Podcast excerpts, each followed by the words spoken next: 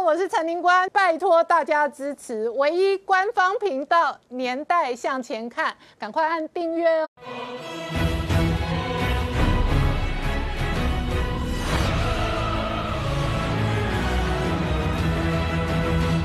年代向前看，向前看年代。大家好，我是宁官，欢迎我们忠实观众跟粉丝朋友扫描 QR Code 订阅《年代向前看》YouTube 官方频道。我们看美国大选剩下最后关键六十天，川普今天又嘴拜登说他是 Made in China。然而同一时间呢，蓬佩奥接受媒体专访的时候，再度定位强调中国中共是最大威胁。那美中的关系加速恶化的时候，很有可能是在南海中区域战。整个北京当局现在面对的是烽火连天，而且前呢，印度步步逼战。事实上，中印的这一次哦军事的冲突过程当中，还有印度的这一个相关的印军哦，跟西藏的支持达赖喇嘛的这一个军队部队哦，两边整合。那这一次就连拜登都表态，一旦他当美国总统，他一定会会见达赖喇嘛，所以使得西藏变成美中开战的另外一个新战场。那整个中国的战狼外交哦，现在看起来的反效果几乎是挖坑给习近平票的同时呢，《金融时报》呼吁全球要挺民主台湾。那就在这个时间点，供应链的重组呢，还在重新洗牌。今天事实上最新的消息，中国要拼晶片，要拿当年拼原子弹的做法来拼这一个晶片产业。同一时间，美商科技厂商也加大投资台湾，而这背后会有多大影响？我们待会儿要好好聊聊。好，今天现场有请到六位特别来宾，第一个好朋友汪浩大哥，大家好，再来是曾经新闻台北支局长石板明夫先生，大家好，再来是朱月忠，大家好再来是董立武老师，大家好，再来是吴杰，大家好，再来是黄世聪。大家好。好，世聪刚刚看到的是彭佩定调哦，中共是美国最大的威胁。那同一时间哦，现在看起来南海很有可能美中中区域战。嗯那北京当局面对的烽火连天，还包含了中印边界哦，西藏的角色也冒出来。没错，最近中国对中国大陆来说可以说是十面埋伏了。那各个地方都有这个烽火在这个连天的这个情形。我们现在讲美国，当然大家看到这个庞佩奥国务卿呢，他其实是非常不客气的，就说中国大陆才是我们目前唯一的威胁。他特别说是中国共产党。那除了这个之外，你看他还用了一个叫做武汉 virus，也就是说他还是用这个武汉病毒来形容这一次的这个这个新冠肺炎嘛。那包括说像之前的这个川普总统用 China virus 来形容这个，所以显显这样，目前的美国政府呢，对于中国大陆是相当相当的不友善，而且是似乎是说冲突继续拉高，我们也不怕。特别是对川普总统来讲，这个所谓的中美局势拉高的时候，对他民调有利，所以大家都想说，哎，美国过去有所谓的十月惊奇，那会不会十月发生什么事情？那当然，大家现在盘点最有可能发生事情的地方在哪里？可能会在南海。为什么可能会在南海？刚好最近呢，美国国防部公布了一个国中国军力报告二零二零的报告，它是送交国会。它里面特别讲到，评估了解放军的这个动作之后，他特别说，中国大陆现在正大举的在南海进行这个这个，包括说像他们在这边造岛礁，那岛礁上面来说都有先进的这个反追踪啊，还有防空的这个系统，包括说有干扰设施。那除了这个之外，他们还在建很多的这个，包括说像这个码头啦，所以未来可能这个包括说像解放军的航空母舰都可以到那个地方去，甚至他们还在那个地方盖这个飞这个跑道。包括说像轰六 K 还有轰六 J 都已经来到那个地方，甚至他们在那个地方做了非常大规模的演习。所以言下之意是什么？言下之意是解放军在南海海的所谓企图心或者它的扩张还是持续在进行之中。所以对美国来讲的话，他就美国的这个国防部副部长就说，南海从来没有这么认这么。这么动荡动荡过，那包括说像最近的南海里面来说，菲律宾啊、越南啊，都发表了对中国大陆有点不满的这个状况。所以现在看起来的话，中美两个国家呢，在南海之间的冲突呢，其实是有持续拉高的可能性。那除了在南海之外，这一次的这个这个这个军力报告书里面也讲到了台湾。他这一次讲到台湾的时候，根据香港媒体去估算，就讲到台湾讲到一百六十次。比这个去年的时候呢，增加了十四次，但是呢，这个语调有点不一样。嗯，也就是说，去年的时候呢，解放军是以台湾为主要的战略方向，但是今年呢，这个报告里面来说的话，台湾不再是他们主要方向，他们现在可能要把目标放在所谓的第二岛链。那第二岛链来说的话，对对美国来说更是压力非常大的一个状况，所以他们就直接定掉了。习近平似乎想要打造现代化的这个他们的国防军，他希似乎希望在二零四九年的时候呢。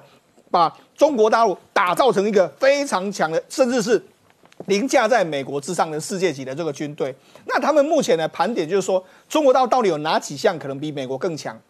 他们提出了三项，第一项是造船能力，因为我们知道中国到这几年呢，他们自己形容说，我们这个这个船舰呢，好像是下水饺一样的这样下。那目前为止，中国有三百五十艘的船舰，还有包括说潜艇，那包括说有水面战斗舰有一百三十多艘。美国呢，目前呢大概只有两百九十三艘，所以对船舰来说的话，中国到已经压过了美国。第二个就是。陆基的这个长轨导弹的，还有这个巡航导弹，目前的话，它整体的这个发射的这个可可以发射的这枚数有一千两百五十颗，那发射的里程数约莫是五百到五千。这个事实上，我们之前看到这个东风二十一跟二十六，他们就已经展示过了。另外一个就是说，他们有非常强的这个防空体系，包括说他们从俄罗斯进的这个萨姆四百，还有萨姆三百，包括说像他们自己自制的相关的这个防空导弹系统。所以对他们来讲的话，这个都是。目前可以力压美国的这个状况，当然美国它最重要就是说对东南哎对太平洋国家的承诺到底怎么样？这一次的美国艾斯培呢国防部长他特别讲到，美国对于盟国的这个承诺就好像一九四一年当时的美国一样，嗯，言下之意就是说他们会用实力去求和平，要战的话大家可以来战，我们有机会可以打赢你。好，那除了这个之外啊，大家当然最近最关心的就是。在这个南亚的印度，因为最近呢，中国大陆跟印度呢，在这个班公错虎的这个边境上面又发生了这个对峙，而且这一次的对峙呢，是印度主动去攻击中国大陆。那到目前为止，虽然双方都是指责对方，但是其实。对中国大陆来说，有一个不一样的意义。这次印度的官员呢，印度的军队呢，进到这个解解放军占领了他们的哨这个哨哨所之后呢，做了一个非常有意思的动作，他把西藏的旗子插在那上面，嗯，而且他没有插这个印度的国旗，他插西藏的旗子，嗯。这就这个对中国大陆来说是个很敏感的神经，为什么？因为你说我进我进入你的领土，我没有我没有进入你的领土，我现在插上的是西藏的旗子，西藏的旗子就是西藏啊，那意思是什么？他是在鼓吹西藏独立。对，那这个就对西藏来说是一个非常敏感。那我们知道说，其实在这一次。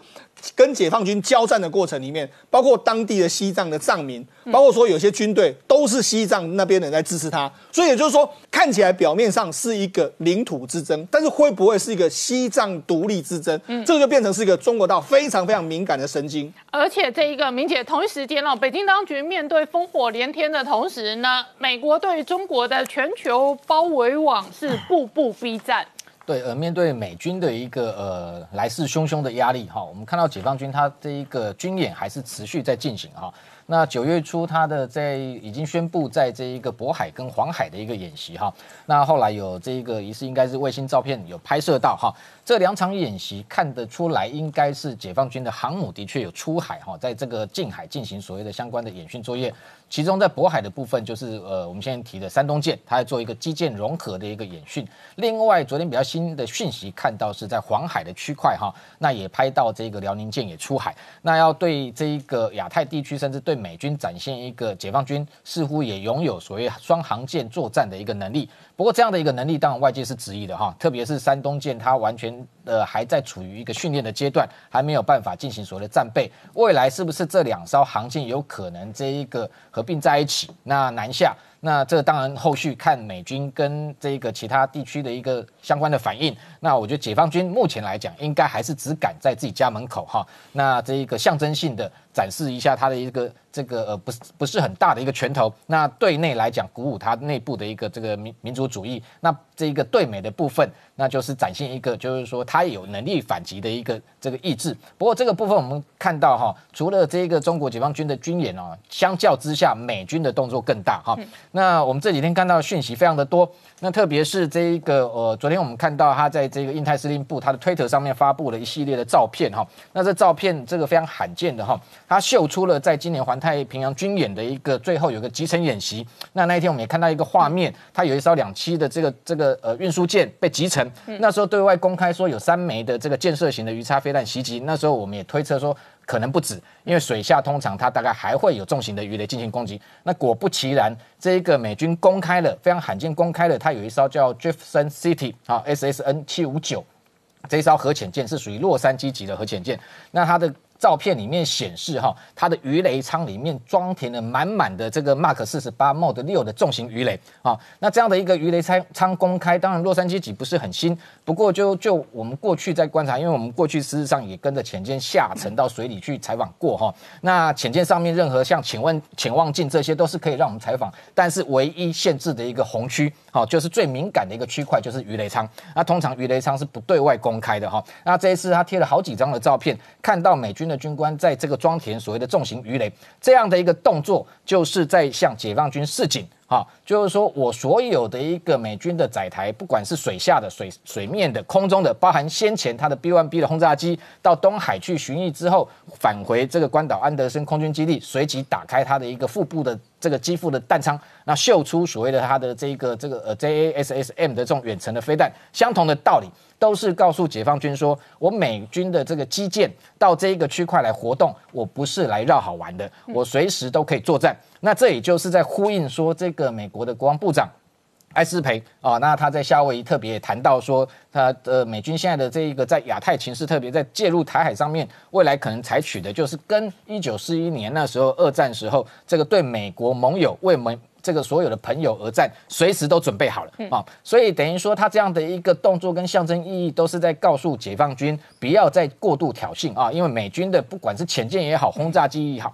里面全部装的都是实弹，随时就可以作战。因为除了这样的一个鱼雷舱的一个展展示之外，哈，那昨天也又发现说，呃，这个美三架这个美国军机，那又进入南海。那先前几天有一个间隔，好像没有出现，那是因为台风的关系。你就可以看到美军近期的行动非常频繁。除了这种天后的状况之外，只要这个天后许可情况之下，美国军机都会全速出动。那昨天发现的是有三架，包含这个 RC 一三五 W 的电侦机。P 八 A 的反潜机，还有这个一架。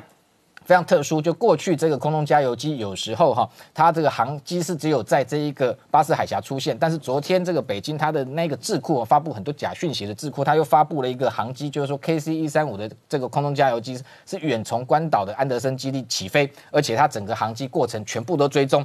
那这当背后也意味 B one B 的轰炸机可能昨天也在南海出现。同时间，它的这一个北京又质疑说，它的这一架 RC 一三五 W 的电侦机的讯号非常奇怪，似乎在发。布一个假讯号，但是其实这个就是美军它高明的一个电战手段，它可以用各式的一个电战伪装，让你没办法去判别它到底是哪一种机型，而且它的行踪也让你捉摸不定。这些部分都是在在显示美军它已经在对解放军作为一个战力的展示。同时间我们看到哈，先前已经三次进入南海的这个美军的航母雷根号。啊，今天也是我们看到这个美军推的最新发布讯息，雷根号，呃，前一阵子他有到关岛去做一个短期的运补，然后随即到现在已经又再次进入这个菲律宾海域，那也就是说，这个未来非常有可能又。再次进入南海，如果又再次进入南海，这个次数大概是破历历历年来的记录哈，一年之内，甚至不要说一年，几个月之内进入四次，那也有可能再进入东海跟日本进行军演，那甚至不排除就在台湾的东面，那做相关的一个预防性的一个措施的一个部署。那这个部分，我觉得除了雷根号之外，呃，外界也关切到，其实未来我们认为说。美军在亚太，特别是在第一岛链的内外哦，可能不会只有雷根号一支航母打打击群，未来还有一支这个航母，它的动态外界也非常的关注。那特别是有一艘叫这个卡尔文森号，那这一艘卡尔文森号，它进了这一个船厂大修十七个月之后，它整个所有的战斗系统全部性能提升，同时间它也是美军航母里面首艘。搭载 F 三十五 C 逆中战机的一艘航母是第一艘，那它现在已经完成这相关的修复，然后同时间它的这一个起降的训练已经完成，目前是在加州的母港，那短期内非常有可能进入太平洋，然后甚至直接直抵。好，这个不管是在这个台海周边，或者是南海，那让这个美军在这个整个印太地区拥有两支航舰打击群，特别是其中的一支还是有所谓的这个逆中战机的一个这个部署。但实际上，现目前现有的中美的这个军力，特别是在海空军的一个呃实际上的战力上来讲，我觉得中国还是遥遥落后于美国。好，我们稍后回来。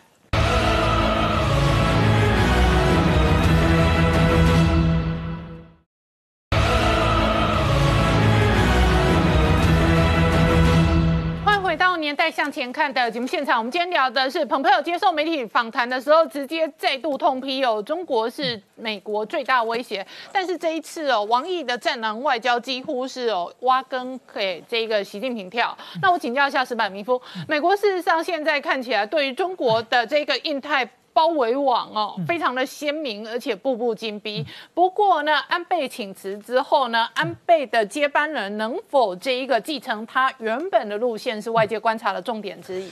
对，就是安倍辞职，其实现在刚刚不到一个星期，呃，本来大家是认为后这个谁是接班人还有点看不清楚，但是。短短的就这几天，基本上已经尘埃落定了。嗯，那么也就是现在的官方长官的菅义伟，基本上已经拿到了自民党里边的大半的人的支持。嗯，呃，他当选已经基本上没有问题了。那么就是说，现在自民党呢是分有七大派系。嗯，那么这个菅义伟呢，他是自己已经拿到五个派系的支持。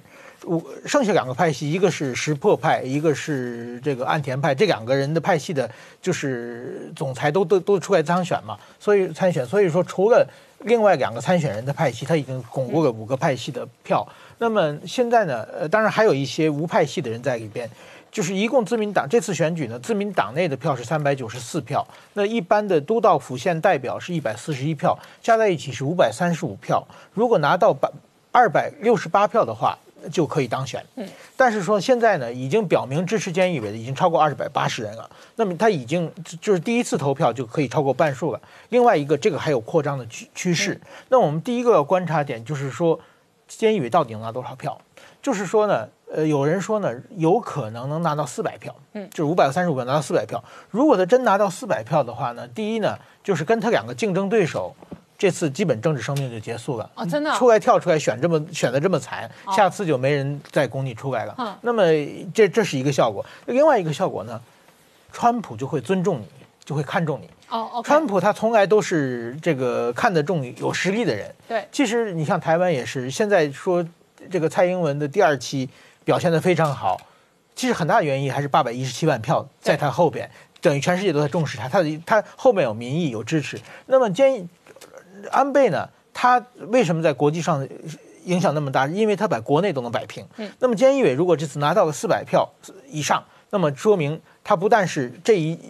因为他是要这次当选是安倍的剩下的一年任期嘛，他如果拿到这四百票的话，我想下一一年之后也没人挑战他。OK，那么就可能做一个长期政权，至少可以做四年，那么就可以做很多事情。那么他在国内摆平以后，在国际上影响力也会增加很大。而且他很多战略跟布局会更长远而稳定。对对对，是这样。然后呢，他说继承安倍的，就是说路线路线，继承安倍路线呢，我们要观看几点。第一个呢，就是说。现在呢还没有进行，就是说刚大家刚举手报名参选，还没有政策辩论。今在投票之前，自民党内有政策辩论。政策辩论之中啊，菅义伟一般在外交上他是很少有发言的，他会发说什么？这是一个观察点。第二个呢，就是说九月十四号选出自民党总裁，九月十六号他被指名为首这个首首总理首相，然后九月十七号他要组阁，组阁的时候外相防卫相。是用什么人？应该会用这个安倍的人，就是说现在的茂木和河野太郎，我想这两个现在都支持他嘛，那有可能就是说继续安倍的班底，那基本上就稳定了。那第三个呢，就是说他第一次外游要去哪里？哦，对，这个也是很重要的。就是其实呢，呃，安倍的第一次内阁，他第一次外游去的北京啊，嗯，就有的时候他这个第一次外游去哪里是一个很有象征性的意义嘛。其实现在韩国非常希望和日本修复关系嘛，就是大家就是。但是我想呢，菅义伟可能去美国，但是美国现在太忙，美国可能没时间接待他嘛，正在选选选举，所以说到底最近的安倍跟英国打电话打得很通，这个也许会朝英国，英国刚刚脱欧之后，就所以说这个菅义伟第一次去外国是，这也也是一个很重要的观察指标。嗯，那么菅义伟呢，我觉得他是已经呢胜券在握了。他前不久在日本电视上，前两天呢问他的基本理念是什么，他举出这个理念，叫。自助、共助、公助哦，这什么意思呢？就是有什么事情，你先自己管自己，你先别也别让，然后自己帮自己，自己实在帮不了呢，找你的亲戚、朋友、家人来帮你，再帮不了以后呢，再找国家才会帮你。这个就是非常强烈的保守思想嘛，就是大小政府嘛。哦，就是说你实在不行的时候，国家帮你。是是，就是这种想法的话，在一般选举的时候很少能把这种理念很明确的出来吗？因为大家都说有事找国家嘛，我我们可以随便开发票帮你嘛。我但是说呢，他在选举的时候就说，你现在自己想帮自己，实在不行了，你们家人找亲戚朋友，再不行了，国家再帮你。他用这种方法，就是说说明他是一个非常浓烈的保守思想、小政府的主义者，已经很明显了。那么他在外交上确实是他这个人呢，就是说是完全是。秋田的乡下出身，小时候很穷，是农家。然后呢，到东京以后，高中毕业到东京以后呢，在一个制造纸箱的工厂里工作，是非常条件非常恶劣的。嗯，他本来是认为高中毕业以后到东京应该是一个好地方，结果到东京发现东京一一一点好事情也没有。嗯，过个几年以后，他觉得要考大学。呃，不上大学不行，就考上一个法政大学的第二夜间部。夜间部这个学校呢，上这个学也也算一个不错的学校，但是不是不是最一流的学校了。上完这个学校以后呢，为什他的原因就是便宜，嗯，学费便宜。他白天工作，然后晚上，这个大学毕业以后呢，他就那个时候他发现，决定全世界就是最重要的工作是政治。所以他就跑到大学的就职科里边，就是帮学生找工作的就职科，说我们学校毕业的有没有国会议员？我要去给他当助理。然后就职科帮他找了半天，也找到一个，然后他去去找去那里当助理。然后换个几个以后呢，呃，换个几个老板以后，到到个横滨，给人给国会议员当助理。然后当了几年助理以后呢，他出来选横滨市议员。他刚刚选横滨市议员以后呢的时候呢。就是横滨，你想是城市嘛，它是秋田县农村出来的，而且也有方言，所以当时选民对他很不客气，就是那乡下人滚回去。真的？对他选的非常非常辛苦，所以说呢，他在到现在他又回忆说，第一次选举是非常不堪回首的，嗯，被歧视很严重，但是他最后把在横滨站住了脚，跟在横滨做了八年地方议员，然后选四十七岁才当国会议员，嗯，当国会议员以后呢？就是他，他没有参加任何派系，他是无派系的，自己一一路是走出来，然后他就是工作非常有节奏，非常就是对自己非常严格。嗯，他在安倍呃的官方长官做了七年八个月，七年八个月以后呢，他就是每天的生活啊，是每天早上五点起来，然后呢，所所有报纸全看。看一个小时报纸，然后运动一个小时，哦，然后早餐七点钟跟人吃早餐。嗯，他每天每天都是现在最有话题性的人，他叫来跟他吃早餐。嗯，他的秘书天天就是联系跟他的早餐伙伴，天天去找人。所以说世世界上发生什么事，什什么事情最流行，都都会被他叫来吃吃早餐。然后呢，中午然后就是然后开始工作，就天天见人。他每天要见五十个人到一百个人。嗯，因为官方长官是处理各种各样的事情。然后呢，中午吃饭，他说只只花五分钟就吃一碗那个荞麦荞麦面。嗯，然后晚上呢，再见人，晚餐又是和和人见，有人和人吃饭。这晚餐呢，基本上就是和一些政界人物吃吃饭。所以他这几年下来的，他的人脉是非常广阔的。而且他不喝酒，他这一爱吃甜点的，看着很，其实看着很凶的，其实呢是很很温和的一个人。嗯，然后呢，他做个。那你跟他吃饭过吗？我有一次啊，我几年前出过出过一本那个书的时候，在日本有点话题性，然后呢找我去吃早餐。嗯，但是我时间正好碰不上，所以就很遗憾。到现在还觉得当时怎么没把日程换来？对，找到了，但是没有去。但是呃，我记得你用日本的陈水扁这样的定位形容过他。对对对，就是说他出身很苦的，然后很穷的，对，然后是很辛苦的乡下地方哦，靠着自己的扎实的努力，然后才能争取到他的政治的事业跟政治的地位，所以他的意志力，他的保守派的那一些这个扎实的基本功哦。也都是超乎一般人的，对，所以很很就是说很坚毅，而且很有性格的。对，还有一个他跟就是不管是安倍、岸田、石破这些人都是二世嘛，这父亲，所以二十都是公子哥嘛，公子哥都是平常天天有一群小弟听你说话的。嗯，但是他是穷人上来的，他很会听别人说话，这是一个现在在日本政界很少很少见的一个人。嗯，另外一个呢，我想讲就是。在外交上面，虽然他一直在内政处理内政问题嘛，在外交上根本就是看不到他外交上面外交政策的发的只言片语都找不到。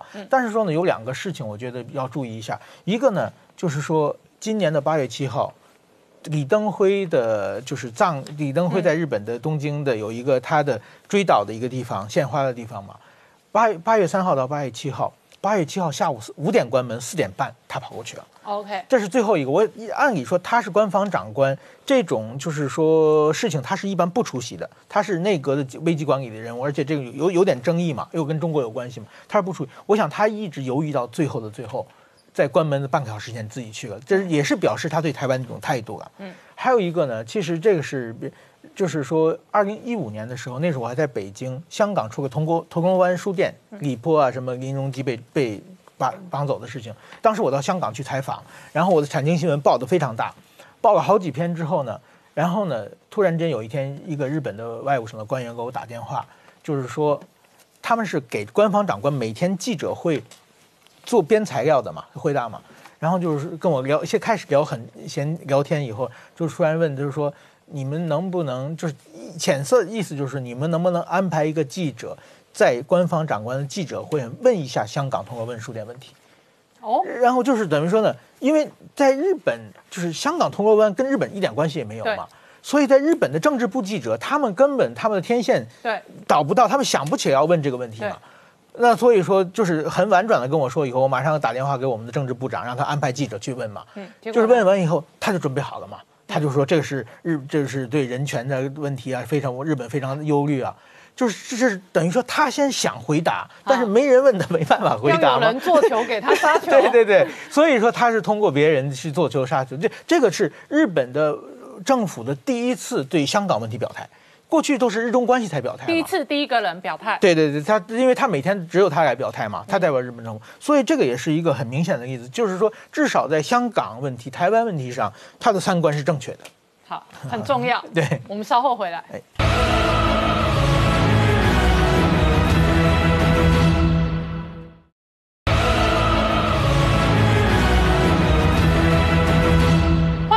代向前看的节目现场，我们今天聊的是美国内部剩下六十天要选举，川普今天白天事实上在宾州造势哦，宾州是重要的摇摆州，拿到宾州拿到 Ohio 确实有可能赢得选举人票的胜利。川普仍然攻击拜登说拜登 made in China，但是拜登反而表态说，如果他当美国总统，他一定见达赖喇嘛。这个时间点要表态见达赖喇嘛也是挺特别的。然后更妙的是，中国现在到处是坑。烽火连天，而且还有一堆人挖坑给习近平跳。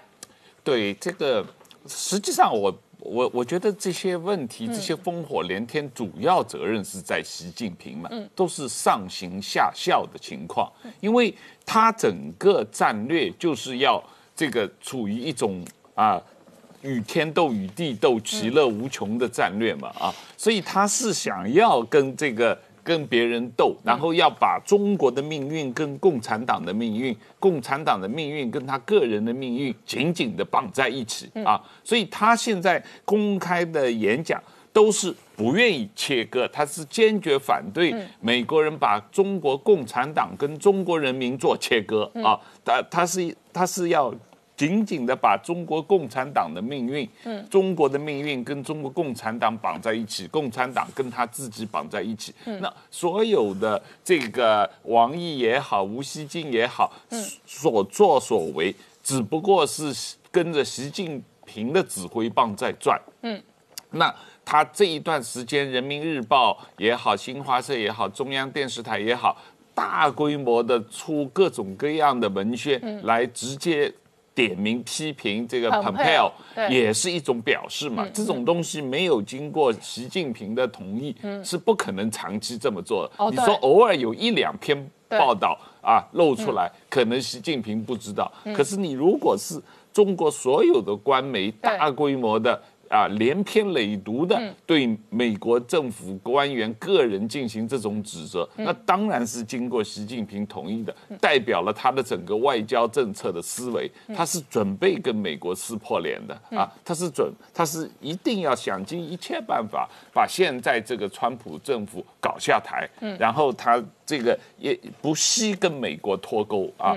所以从这个意义上来讲，所谓的中美脱钩也好，中美冷战也好，罪魁祸首是习近平。嗯，现在的问题是中国共产党内部是不是真的有足够的力量来制止他，而还是说他已经把整个党内的呃派系全部搞搞定了。嗯，对，就是习近平的权力到底稳不稳定？而且同一时间呢，捷克这一次的参访团哦，这一个外交访问台湾的行程哦，也对照出捷克跟台湾命运的雷同。是捷克的情况是比较啊明显的啊，当然捷克当然他最早的是。被这个英国、法国出卖给希特勒，苏台德地区割让给希特勒，达成了所谓慕尼黑协议，是啊，二战之前最有名的绥靖主义的协议啊。那在这之后，他呃，这个二战以后，他等于是被苏联军队占领，而成立了共产党政权，那么成为苏东政权的阵阵营的一部分。那在这之后，一九六八年的布拉格之春的所谓。啊，民主改革运动受到苏联军队的镇压啊。那在这之后，这个长期的，就是捷克实际上是一个啊苏联的傀儡国家嘛。那一直到一九八九年的时候，他才真正脱离共产党的统治，独立起来。那所以从这个意义上来说。捷克民族实际上也算是一个苦难深重的民族，他们实际上也是啊，这个非常的有坚韧性啊，也愿意长期的跟霸权对抗，特别是呃，他们深受共产党之害，所以他们这个这一方面的啊民主的这个呃自由的这个观念非常强烈。嗯，所以为什么捷克这个从共产党脱离以后？他们的总统，呃，哈维尔总统是非常有名的一个作家，他是这个呃捷克的人权自由领袖，他对台湾非常友好。嗯，那他也这个邀请当时的这个行政院长连战有正式访问过捷克，有见过哈维尔总统。那然后这个呃陈水扁的太太啊吴淑珍有正式访问过捷克，然后哈维尔总统。卸任以后，他也自己来过台湾，啊，做过访问。所以从这个意义上来说，呃，这个捷克政府实际上，呃，他的议会过去很多年来长期的通过决议，支持台湾加入啊联合国世界卫生组织。所以从这个意义上来说，呃，捷克跟台湾的态度关系友好是。从一九九零年到现在有三十年历史了，是一个比较长期的友好关系。对，而且今年的发展那个关系是更加的紧密了。那董老师怎么观察局势的变化？好的，呃，王毅他这一次啊，他是用国务委员跟外交部长的身份哈到欧洲去访问的哈，他其实是这个最近中共重启大外交很重要的一部分。还记不记得？一个礼拜前，另外一个他们的中共的外交大臣，嗯，就是杨洁篪，负责跑亚洲嘛，跑新加坡跟跑韩国，所以说这些外交行动哈是要去修复啊，他们重新修复跟亚洲跟欧洲的友好关系，嗯，而且希望能够去突破美国的封锁，这本来是你王毅去应该要的任务嘛，那没有想到，我我觉得真的是某种程度是王毅在挖坑给习近平跳，因为同样。杨洁篪去都讲好话，讲好话，到别人的国家去讲些好话就算了，你怎么会到别人的国家去去威胁别人？这又又变回那个战狼一条嘛？那本来王毅这次要去的五个国家，意大利、荷兰、挪威、德、法国跟德国，人家这五个国家早就准备好了。第一个一定要跟你谈那个港版国安法的问题，第二个一定要跟你谈新疆。维吾尔族的人权问题，人家都准备好了。好，没有想到的，后面又突然跑出一个捷克问题。嗯，所以这就这就有趣了哈。捷克问题哈，要听清楚人家欧欧盟是怎么讲的哈，这个是多出来的。呃，法国的外长是讲啊，表态说欧洲跟这个中国的关系是基于尊重啊，跟跟对等，不能这样子威胁啊。然后呢，还有另外一个，除了这个德国的外长，还有另外一个哈，这个斯洛伐克的总统，你总统也跑出来讲了，他不能接受威威胁，好，我们欧盟伙伴，那不是捷克哎，是他的邻国啊，所以说这种种哈，就是说这个王毅的这个行动哈，他是触碰到了一个欧盟的一个底线，欧盟的底线，你看这些国家哈，出来讲话的国家讲捷克的哈，都讲一件事情，欧盟。跟你中国的关系是平等的，嗯，是相互尊重的。那这个捷克的议长哈，我觉得他讲的就更有趣了。他第一个，他刚刚讲了，他觉得他没有违反一个中国原则。我们有我们捷克有捷克理解一个中国原则的方式。这个这个一个中国原则应该是包包括相互哦这个尊重对等，还有民主国家要互相合作。嗯，哎，捷克议长其实是在重新定义一个中国原则。然后第二方面哈，我觉得这个议长哈，他讲话是非常有深意的哈。他那次在这个这个国会的讲话，在我们台湾立法院的讲话，他不讲了一句话，他说他认为我们捷克迟到了。嗯，好，后面他还补了一句话，啊，就此而言，哦，这个欧洲的其他的国家的领袖跟欧盟也迟到了。嗯，啊，那我相信他们未来很快就会来台湾访问。他其实这段话的意思，哈。呃，会会让其他的欧洲国家、欧盟国家会觉得惭愧，嗯，某种程度是在修理其他欧欧洲国家，因为他前面这个议长前面讲的是哦，当民主跟自由的这个价值跟唯利是图的价值起了冲突之后，我捷克选择了民主跟自由，现在该其他欧洲国家选择了，嗯。所以后面啊才会出现了啊这篇最新的这篇文章就是那个《华盛顿邮报》有一篇文章，好，他是之前曾经在捷克总统府办公室工作过的一个学者哈，在美国写的哈，标题叫做什么？如何应付中国？捷克人给欧洲上了一门课。嗯，他里面讲什么？他说他说捷克哈第一个总统哈维尔其实是反共的，所以跟中国哈并不亲切。但后面的几任总统哈就越来越亲中，尤其是受到经济的利诱，受到所谓的一带一路的这个好像是一个呃很很有很丰富的经济利益的引诱，结果呢，通通被骗了。第一个被骗了，根本没有到位，对对捷克的什么经贸利益哈根本没有到到位。这文章里面指出啊，这历年来中国对捷克的投资啊跟台湾对捷克的投资，台湾的投资是中国的十五倍，简直很难想象。而且呢，是投资在制造业。那更重要的是哈，这个捷克给欧洲其他的这个这个其他领袖上了什么课？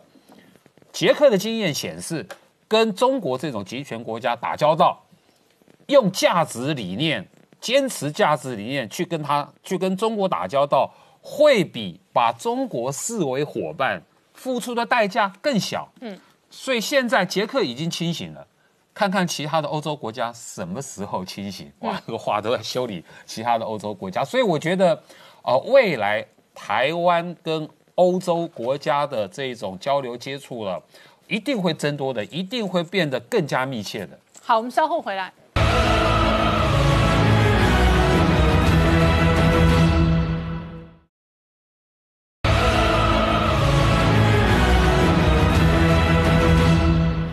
年代向前看的节目现场，我们今天聊的是美中关系加快恶化的同时，《金融时报》哦写了社论说，全球的这一个自由民主阵营都应该挺台湾。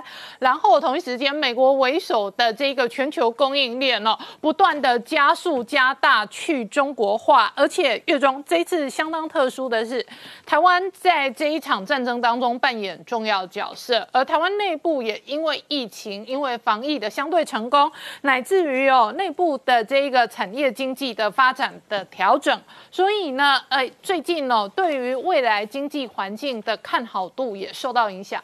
是我们看到这一次的全世界大家都看好台湾的，而且挺台湾的国家也越来越多。好，那在这同时呢，美丽岛电子报他们最新发了一个调查，哈，那这个调查我们要注意到几个重点，它是从二零零六年以来就持续在做，所以它有非常高的参考价值。再就是它每个月都去更新这样子一个新的调查。好，我们看到最新八月份的数字出来了，就是国人对于台湾整体经济的看好度，哎，居然。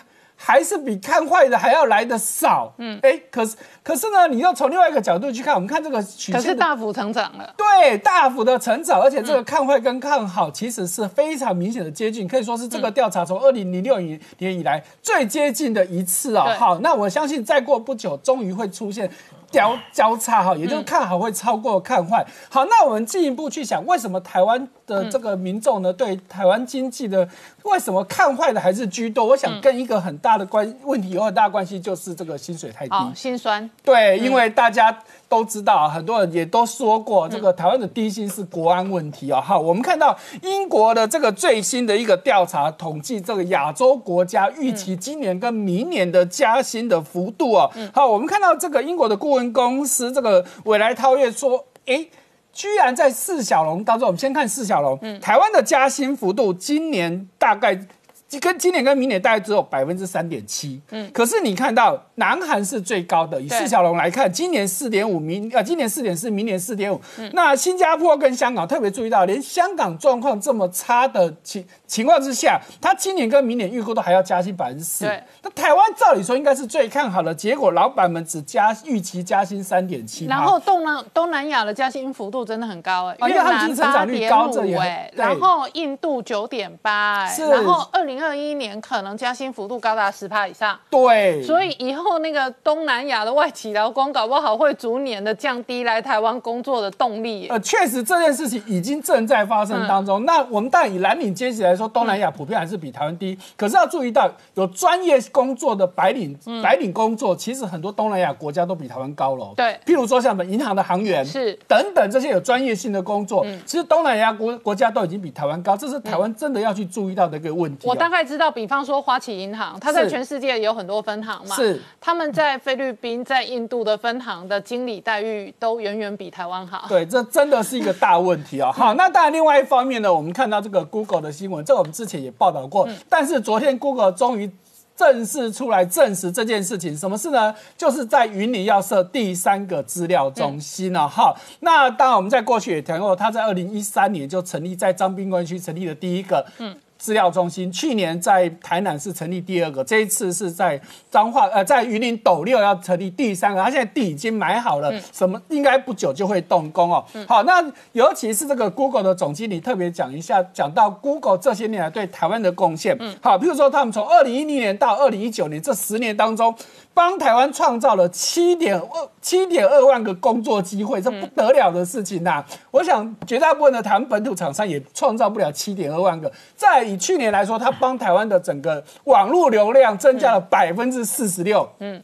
哇，这都是不得了的数字哦。好，那再来我们看到中国一个也是非常重磅的新闻哦，而且这个新闻是从彭博社传出来的，就是中国在十月份即将公布“十四五”计划，就是第十四个五年计划。那其中最受到大家瞩目的是，他们决定要发展第三代的半导体。那我简单解释什么叫第三代半导体。第一代半导体就是我们常说的细以细为原料的这个部分。好，那第二代呢，就是以生化镓。好，对那像比较代表的厂商在台湾就是稳茂。好，那第一代当然就是台积电嘛。好，第二代就是稳茂。可是呢，不管第一代或第二代，基本上关键的技术都掌握在美国手中。嗯，所以他们准备。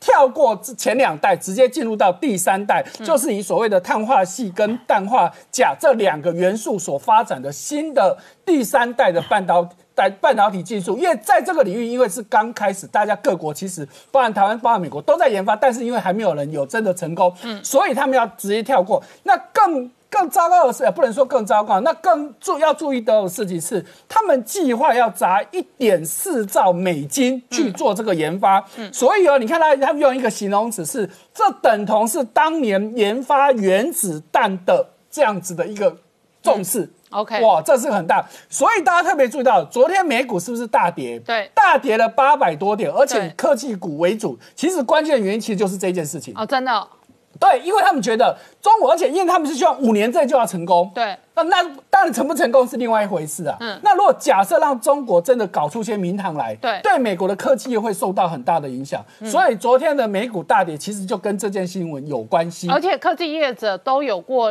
类似的经验，对任何电子的产品，只要中国成功，价格都要崩盘。没错，这是一个很大的。所以就像太阳能模组有一阵子也崩盘是嘛，然后面板也崩盘嘛，没错，因为他们就大量量产出来，而且对价格压很低。所以如果中国大规模而且搞成最后大成功，那意味着这一个行业的利润。跟价格可能都会有绝对性的影响。是，所以你看，昨天费城半导体指数一天就大跌了五趴多，以费城半导体的所代表的市值，一天就缩水一千亿美金。嗯，哇，非常的夸张哦。好，那再来我们看到，好，那也是我们延续昨天有讲到，彭博社看坏接下来几年中国的经济成长率。好，但是他有在最新的进一步去说，如果今天美国真的跟中国脱钩。所以到二零三零年，中国的 GDP 就只剩一点六帕哦。我们之前，我们昨天的报，昨天的报告里面是说，如果都没有其他的事情，到二零五零年都还有两帕多。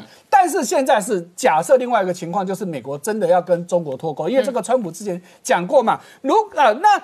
更糟糕的是，如果今天不只是美国要脱钩，连他把所有友邦全部都加进来，最惨就是这样子。嗯，好，那美国自己大概也也会受到影响哈。不过到二零三零年，美国还有一点四趴的成长率，啊，以现在来说，大概还勉强 OK 啦。好，那另外一方面呢，就是这个。华为好，大家真的它的这个整个供应链真的就是准备要断裂，所以它很多产品准备生产不出来。结果呢，中国的这些经销商就开始囤货，因为觉得华为的手机准备要绝版了，嗯，所以呢就开始哄抬价格。所以一般华为的手机一支加价三百块人民币。最夸张的是这一支他们跟保时捷联名的这一支，居然涨三千块人民币。嗯。这只手机原本就很贵，要一万两千九百九十九块，哇，那现在还加价三三千块人民币哈，我想这个在中国也是一个很奇怪的事情呢。好，那另外一方面呢，就是我们在之前也连续讲过，很多国家越来越越要自己组自己的这个所谓的供应链的联盟，现在德国也跳出来讲了哈，德国在昨呃在近期在九月一号的时候。宣布发布一个印太地区的政策准则，他基本上他倒是没有指明说我们就要去中国化，但是他的说法就是我们要寻求更多元的经济伙伴，不要依赖单一太重。好，那其中呢最主要讲的就是我们看到这个图片里面的就是德国的外长马斯，这就是就这次哦，直接瞪王毅，直接没错，就是他。我要讲的就是这件事情，给王毅翻白眼的就是他。哈，所以这也是告诉大家，已经不是只有亚太的国家。重视这件事情，欧洲国家也开始知道要这个在供应链当中去中国化。好，那我请教一下王浩大哥，现在看起来整个产业哦，我们好几次讲到美中真正的经济战就是科技战，而科技真正的战争就是晶片半导体的战争。因为半导体在二十一世纪不是只有卖三 C 产品哦，小朋友的游戏产品，事实上也包含了高科技，包含了军事。那这一次中国的新的一个计划，造成了全世界会。观察未来的发展。那另外一个状况是，美中的关系如如果加速恶化的话，很有可能加大、加速、加快脱钩。脱钩彼此都可能付出代价，你怎么看？对这个从脱钩的角度来讲，短期当然是彼此都会有伤害啊，而且这个也取决于这个脱钩的过程是时间多长和做的多彻底啊，这是第一个问题。第二一个问题就是这个脱钩。只是美中脱钩，还是说像 Bloomberg 说的，啊，中国跟全世界脱钩啊？那这是第一个问题。第二个问题啊，所谓的这个美国跟中国脱钩，最重要的就是说，他不愿意把这个生产线所有的鸡蛋装在一个篮子里面，把所有的鸡蛋放在中国嘛？那从这个意义上来说，美国把一些生产线建立在中国之外。啊，印度也好，越南也好，台湾也好，相对的可以替代中国的这个产业链的这样的国家，世界上还是蛮多的啊。对。但是相对的，可以替代美国，对于中国来说，从技术上、从金融市场上、从啊科技教育的各个层面的这样的国家。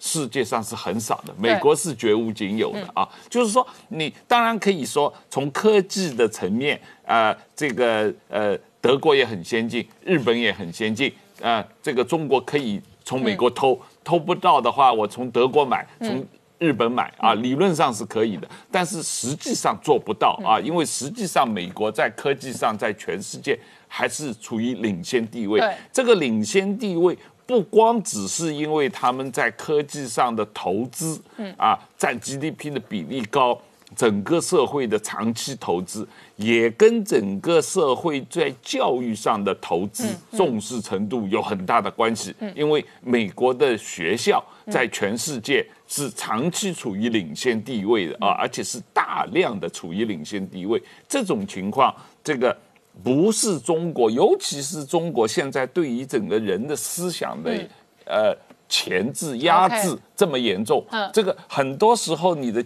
科技啊的发展程度。来自人性。来自于基本研究的程度，对这个程度是跟你的一个人的自由有关系。嗯，你没有的自由的研究，说老实话是往往会走偏。好，我们稍后回来。Hello，我是陈宁官，拜托大家支持唯一官方频道《年代向前看》，赶快按订阅哦。Hello，我是陈宁官，拜托大家支持唯一官方频道《年代向前看》，赶快按订阅哦。欢迎回到《年代向前看》的节目现场，大家好，我是林官，欢迎我们忠实观众跟粉丝朋友扫描 QR code 订阅《年代向前看》YouTube 官方频道。我们看美国总统大选生死一战倒数两个月，那川普今天这一个台北时间白天人在宾州造势哦，再度痛批哦，拜登是 Made in China 这一场选战哦，中国是一个核心主轴。事实上呢，美国司法部长接受媒体专访的时候直接讲，中国超限战，那企图干预美国大选。事实上，他对于邮寄投票的这一个选举的公平性也有所保留。然而与此同时呢，美国国务卿蓬佩奥再度强调，中国是美国最大威胁，特别强调中共。同时间，美军最新黑科技哦，这一个极音速武器哦，也还在这一个展现它的黑科技的军事肌肉的同时呢，北京有了最新的回应。那央视播了一段非常重要的核心画面，习近平直接强调，中国人民绝不答应切割中共。那这里头的绝不答应，连续讲了五次，讲了五次的同时，西藏跟中印战争当中，可能顺便这一个拉高了这一个北京在这一个中印边境冲突当中的角色，跟这一个呃政治上的这个影响，而这背后会有多大的冲突，我们待会要好好聊聊。好，今天现场邀请到六位特别来宾，第一个好朋友汪浩大哥，大家好，再来是财经新闻台北支局长石柏明夫先生，大家好，再是吴林祥大哥，大家好，再是法学专家宋承恩，大家好，再是吴杰，大家好，再是财经专家王以龙。大家好。好，我刚刚讲哦，倒数六十天就要选举了。那这一次呢，川普本人面对的是严肃的政权考验。那习近平呢，事实上面对的是中共的内忧外患哦。那这里头呢，烽火连天的政治压力接踵而来。然后，川普本人今天在宾州造势，仍然回归到制造业中国的议题上。好，陈恩刚看到的是川普在宾州的造势哦。那当然，一方面呢，他痛批拜登；另外一方面，他又回到核心的制造业哦，回美国的议题上面。对。川普的选战节奏就是他主打这几个牌，除了制造业还有中国。那他今天其实很，呃，其实他帮拜登取了一个绰号叫做 Hiden，因为在英文上面这叫 hide，他是说拜登就是躲在地下室，其实就是说拜登在接受演说的时候，其实透过视讯跟民主党的全代会进行呃视讯来接受发表他的接受演说的这个宣告啊。但是拜登其实不甘示弱，拜登其实也打中国牌，因为他大概受够了川普一直。说他软弱，对中国软弱，所以他打的是西藏牌。他说他如果当选总统的话，他会接他会接见达赖喇嘛。嗯，那并且批评川普说是唯一一个没有正式见过达赖喇嘛，也没有任命西藏问题特别代表的一个美国总统。嗯，所以他有他的回击。那这些是选举的攻防，也就是选举的语言。我们现在看一下更。更基础面的一些事情，就是今年的选举的一个诡谲的情势，也就是说会有所谓的不接受选举结果的问题。嗯，然后这不是只有川普，这也是拜登，因为各位看到那个希拉蕊现在公开放话说，拜登如果开票出来落后，不要立刻接受败选的结果。同时，川普也是这么认为。川普在二零一六年就说，他说他不会接受选举结果，除非他赢了选举。然后这当时都是选举的哗然。那么我们看到联邦的司法部长也出来说，呃，选举有舞弊的情形，那个邮寄选票有它的弊端，所以我们来解释一下这中间怎么回事。在最近一期出版的《经济学人》中间有一篇这样的一个文章，特别指出来说，今年二零二零年的总统大选有四大变数。第一个是骇客入侵，第二个是非裔及西裔选民没有办法投票，嗯第三个是邮寄投票的弊端，第四个是开票时间差。那我跟各位来分别的一一一来述说一下。第一个就是美国选举一直有外国入侵，这个是清楚的。在二零一六年的时候，就是有所谓通俄门，嗯就是说俄国的骇客害进了全呃民主党全代会的资料库，并且把这个资料偷给这个共和党。然后呢，也有指责说共和党的这个川普的总部的人有跟俄国的人有眉来眼去。当然，后面的这个联邦司法院的这个联邦司法部特别检察官调查都还败呃还川普清白，就是说其实并没有这样子事情，证据不足。但是呢，骇客入侵美国大选是实实在在的事情。那么，《经济学人》这篇文章就说，在二零一六年的时候，所有的各个竞选的组委会。通通都有受到骇客攻击，只是没有成功。嗯，那么他担心的是说，如果今年骇客骇入了选票系统，比如说包含，比如说开票的时候有几个小时没有结果，嗯，或者说投票的时候一切要暂停的时候，会完全会影响到呃，完全会影响到这个整个选民对于选举公平性的信心，这是第一个。那么今年的目标都是说，中国的骇客会想做这件事情，让川普不当选。第二件事情是有一些选民不能投票，就是呃非裔的选民、西裔的选民，所以这些都是争议，就是选民的资格是是受到争议的。那么第三个是邮寄投票，我们以前说过，就是因为今年有疫情的关系，然后所以有些人不能出门投票，所以那但是美国的邮局现在其实是整个经费在删减，所以他曾经说他们没有办法保证在投要投票的时候选票能够到选民的手上，他们也没办法保证在开票的时候选票能够寄回来。嗯，那么这个就造成说，呃，有十个州的是说选民可以自己选择，我所有的票都会寄给已经登记的选民，你可以自己选择你要到场投票还是还是邮寄投票。然后有大概三十四个州是说你可以选择邮寄投票，你要先说我不去投票。那么川普都说这些是会有不公平，会有坐票的情形。那我们看时间差的问题是这样子的。因为选票可能在开票的时候不能回来，嗯，所以呢，据研究显示，会倾向邮寄投票的人，大概百分之七十是支持民主党。哦，所以当开票选情之夜十一月三十号那天的晚上开出来很，很可能像右边这张图的左边这个，可能一片都是红色，就川普完全领先。嗯然后大家觉得川普胜券在望。嗯可是当邮寄的票越来越开出来的嗯时候，发现拜登一直追上，而且在摇摆中间的时候，拜登的票会得到选举人票，就会变成由。红转蓝，嗯，这是为什么希拉蕊说拜登不要立刻说选举失败，你就等最后邮寄的投票结果回来。这四大争议会影响今年的选情，也就是说呢，在有一个叫做选举公正计划就有做了一个沙推，它是有四种情形，要不就拜登乐胜，或者拜登险胜，或是川普险胜，或者是没有最后结果。嗯，然后他说呢，最好大家都要准备，第一个我们要打破选情之夜的这个观念，不是十一月三号立刻就会知道结果。第二个呢，要开票的时候的所有资源要准备好，要让它可以顺利的开票。第三个是大家要准备说未来的骚动，比如说假讯息或是街头的暴动要怎么处理。那么这是非常诡谲。我们看一下最新的民调，这个叫 Five Thirty Eight，它的民调呢是有一个黄金的交叉。现在现在的拜登的领先大概是百分之五十一，呃，川普大概是百分之四十九。然后他的机构，他的沙推认为说北卡罗来州。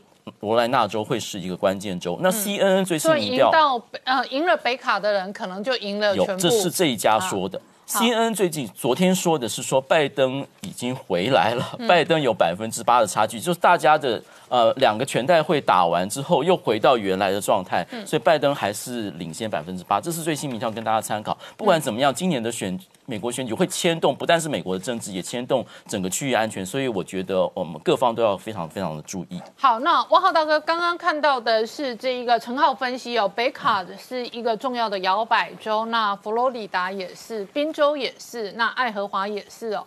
这个亚利桑那州台积电要去的这个地方哦，都是哦。那所以川普事实上是加大力道在这几个地方的造势行程。我刚刚播给观众朋友看的是宾州的行程，他诉诸的仍然是希望制造业回到美国，那回到宾州，那希望宾州的这一个州民跟着发大财。然后呢，选举的攻防哦，一方面川普是很会取绰号的人，所以他把拜登贴上很多标签跟绰号。可是另外一方面，今天很特殊的是，拜登说他如果当家，他要见达赖喇嘛。对，呃，美国总统见达赖喇嘛并不是很特别的事情啊。实际上，过去几十年，达赖喇嘛也是经常访问美国。嗯，啊，不过呃，最近这几年，因为达赖喇嘛年纪大了，所以他出访是明显减少了啊。那蔡总统四年多也没有见达赖喇嘛啊，达赖喇嘛也很久没来台湾了，所以我在这个节目上一再呼吁啊，蔡总统应该尽快邀请达赖喇嘛来台湾访问，这个呃，能够能够在这个呃呃有限的机会能够啊，让这个呃台湾人民能够听到达赖喇嘛的这个开示嘛啊，那呃。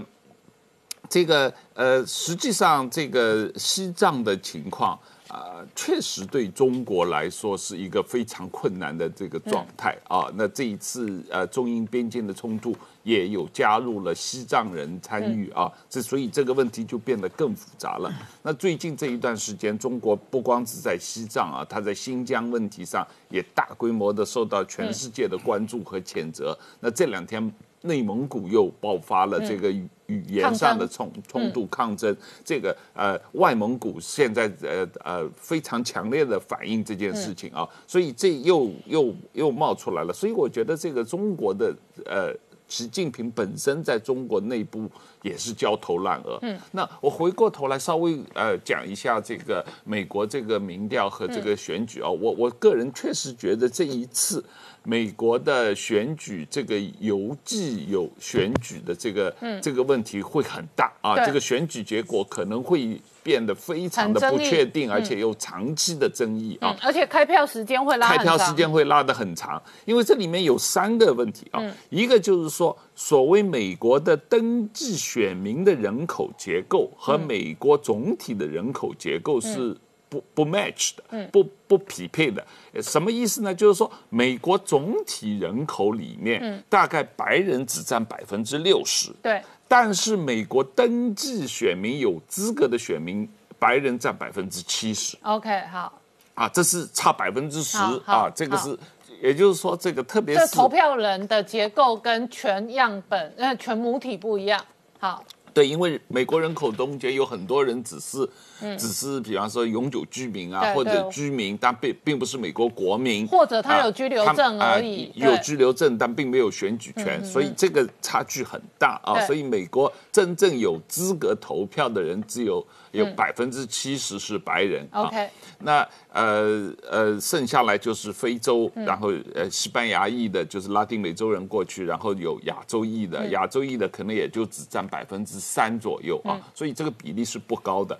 那第二一个问题就是美国传统上投票率是不高的对啊对，大概百分之六十五可能都不到啊这样一个情况。那当然，因为美国国家太大，而且另外一个他们投票时间并不是在周末啊，所以也影响到投票率啊。那这一次因为疫情的关系，每个州的政策又都很混乱，它不是全国统一的，每个州自己在决定，所以有些州。就民主党控制的州，就在大规模的推行邮寄投票，对。而他这个邮寄投票不是以前美国的邮寄投票，因为美国传统也都有邮寄投票，就是说，你比方说这个人因为出差或者身体的关系，或者你在国外，或者什么原因，你不能够自己去投票站投票，你要预先申请。拿到选票你邮寄啊，而且你要在大选之前就把这个票寄回去。但是这次民主党因为疫情的关系，他们就鼓吹在全国范围内，不管是呃谁，你要不要邮寄，他都预先把所有的选票都寄给你。OK 啊，然后他预先根据他们有的这个登记注册的名单，把这个预先的选票通通寄过去，那就发生很大的问题，很大的混乱啊。那然后第二一个，他把只收回邮投票的、收回选票的时间做了很大的宽松。嗯，以前比方说加州规定你在选举结束之后三天之内收到的选票才有效。嗯，现在他把三天放宽到十七天。OK，好你就是呃十一月三号美国总统大选以后三个星期之内你寄回去的选票都算有效。我如果要买票。哎我还可以到处去收购 空白的票，然后再补一补文件，然后就回寄回去。是这样啊，是这样啊。这个这个有点像财政在台湾曾经炒过二零一八柯文哲那一次的开票，是。边投票边开票边，投票边开票，嗯。而且他边投票边开票，可能还维持很久时间。对。柯文哲那个才几个小时，两个小时、啊，就已经吵翻天了。他这个时候加按照加州现在要做的事情，他要十七天，就是开票完了以后，你还可以继续邮寄实那。我就回说，司法部长说中国干预选举，加州华裔华人最多，要干预可不可以去加州收一收空白的票，不然后再来整理，然后再整批寄回去 对。，好在美国因为有选举人制度，这个有一点限制。反正加因为加州反正他有，他肯定是民主党赢，他有多少票，但是实际上有影响。为什么？两年前美国的这个国会选举，嗯。加州就发生过这样的情况。当南加州从来都是共和党占多数的，嗯当时有一个共和党的国会议员是个韩国人，嗯。他已经选上了，然后他自己还跑到华盛顿国会已经开会了。开会了两个星期以后，突然说邮寄来的选票说他落选了，然后共民主党的当选了，曾经发生过这样的事情好，所以川普很紧张。好，我们稍后回来。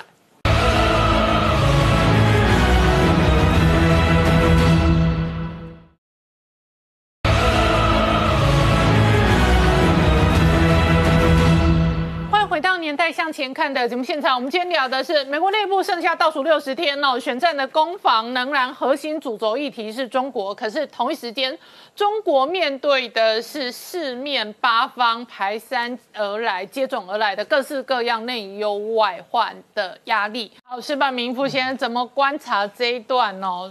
分化中共，中共绝不答应，怎么看？怎么说呢？我其实，在做记者，就是跑中国新闻的时候，最害怕的就是这种套话，一上来就是一大串，就这次讲又讲五个必须，五个绝不答应嘛，我们都要背下来。所而且呢，它都是病句啊，意思大量重复。而且就是我做编辑的时候，一很想给他们改一下，这个十个能够改成两三个，意思就都能传出来。所以说呢，每次呢都是讲的这种病句，就是它属于这种土匪的黑话一样啊。他们的每个字其实都有特别的一些意义啊。但是我觉得他突然间要讲这个东西呢，呃，表面上说很强硬嘛，但是很强硬的话，仔细一看呢，其实并不强硬。为什么叫并不强硬呢？就是说喊话有两种喊话，一种叫威胁性喊话，就像王毅跟杰克说的，你要付出沉重代价，这是威胁性喊；还有一种是防御性喊话。他这个就属于防御性喊话，对不对？你让我干什么干什么，我绝不答应。光说到这个事，其实就比人矮一头了嘛。嗯，但但所以说呢，他这个话呢是完全是大内宣。为什么说大内宣呢？就是他跟美国说，你分化我们中国人民，我们我分化我们中中中国共产党和中国人民，中国人民绝不答应。他说说跟没说一样嘛？川普他不可能听他的，对不对？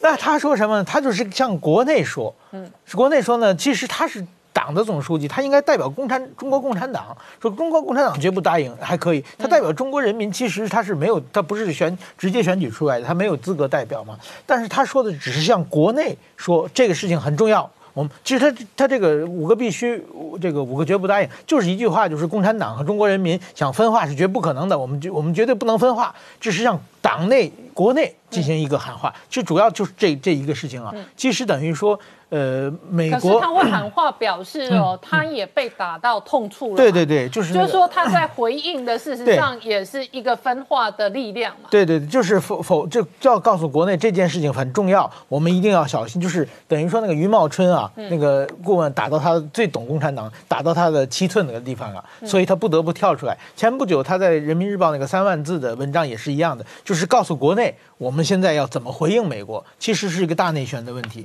就这这是一个就是借这个场合他把这个回应一下，其实这个回应呢，呃意义不大嘛，因为美国不可能理他嘛。他说十条二十条都不可不可能赢到。国内的话呢，其实效果有很也有限呐。这就是说，国内就给大家壮胆鼓气嘛，其实也没有效果。我觉得反而呢，我认为他是利用这个抗日战争七十五周年，突然间又搞一个比较大的活动。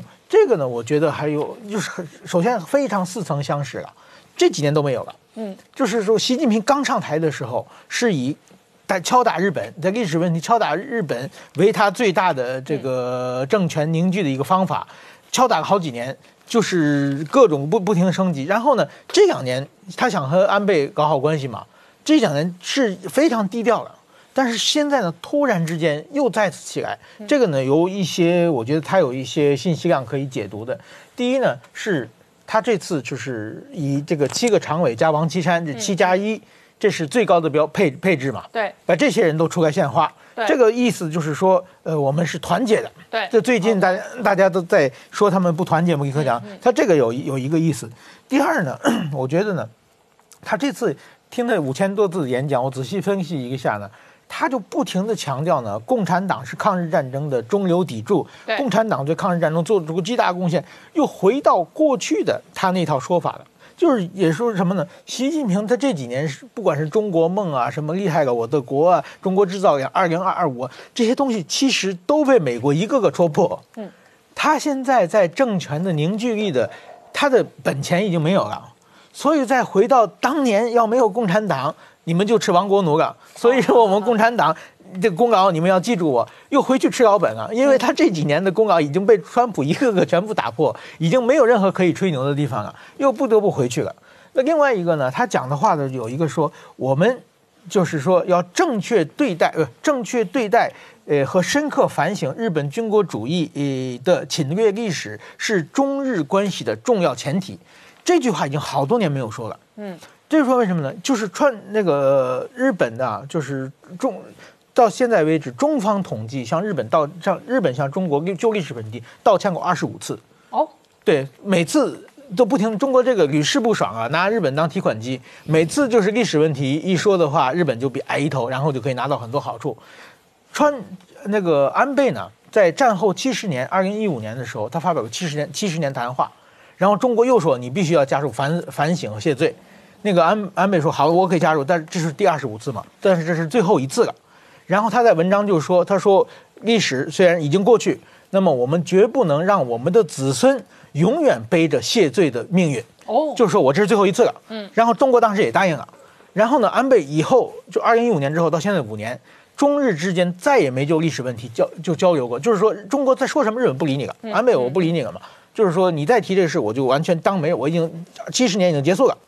哎，现在日本要换首相了。对，所以说，所以他哎，又讲了，现在对对，现在又试试水温，看看新上的水相首相是不是我重要前提嘛？你先表态嘛。只要一谢罪，当然说中国又占有利嘛，这这也是对日的又是一个方法。还有一个呢，就是回应国内的民族主义。就他中国现在国民族主义呃澎湃这个膨胀出来以后啊，但是他到处，不管是印度还是台湾、香港、美国，跟谁这个对话都都吵架，都吵架，而且都打吵不赢啊，对不对？那个王毅跟杰克吵架吵输了回来啊，所以在这种情况之下呢，哎，突然突然间又回到日本方面，这日本呢比比日本因为历史问题上，它是永远有一个站着这个先居这个先手嘛，日本这个历史问题，所以又回到这个东西。另外一个呢，它这么多年啊，中国的这个电视剧。就是一直在反日电视剧嘛，有一个横店我去采访过啊，这个拍戏 拍戏，横横店抗战神剧啊，横店这个二战期间，在中国战场上，日军的海军和陆军一共阵亡的是四十万人，后来又加一些四十五万人左右嘛，这是胖统计的。横店的排抗日剧一年消灭十亿日本兵，同时在各个同发大财啊，十一年消灭十亿，抗日剧对发大财，对啊，就是有很多群众，就是说，那我记得就是很多群众演员啊，就演日本兵，就长得越难看的，长得越鬼鬼祟祟的，最容易入选。然后呢，入选日本兵就是最多的是有一个人一天死个八次，各种被杀的方法，对啊。然后那个人说还有一个是四年死个六千次，对，用各种方法来这种各种方法就是就是抗日。为什么抗日剧这么多呢？其实呢，就是说，当时中方鼓励是一个政府鼓励，还有一个它的这个限制特别多，就是说你放在黄金时代可以放的电视剧啊，比如说这个学校里不能有恋爱啊。嗯，就是属于早恋。然后呢，这 个破坏婚姻，这个小三不能幸福，对不对？还有是说这个历史上，比如比如说国民党很要战争剧，国民党嘛，国民党是过去不能美化。后来呢，习近平、蒋介、习那个马英九不是做的很好嘛？这国民党又不能丑化，你既然不能美化，不能丑化，它变成中性的了，那怎么排戏啊？所以是国内的国共战争，这是没办法排了，只能排跟日本战。日本这八年就排出无数个各种神各种神剧出来啊。然后，但是你光这战争剧没有意思嘛，所以就拍着各种各样的呃戏。有一个很有名的戏，就是五台山的一群尼姑组织个抗日武装，然后呢？他们也爱国，然后每个这尼姑都身怀绝技，然后佛法无边，对啊，然后就是这尼姑都是年轻的女生嘛，所以颜值很高，所以拍电视剧大家可看性了，就是开始历史开始各种各样编剧，这种呃这种剧这个十几年下来。这个对中国年轻人对这个日本人的这种历史认识已经凝固了，所以这两年呢，习近平他因为要和日本搞好关系，在这个历史历史剧就是发在日本强硬发言少了嘛，其实国内不满也很多，他现在开始又修正了，所以又开始强硬了。好，我们稍后回来。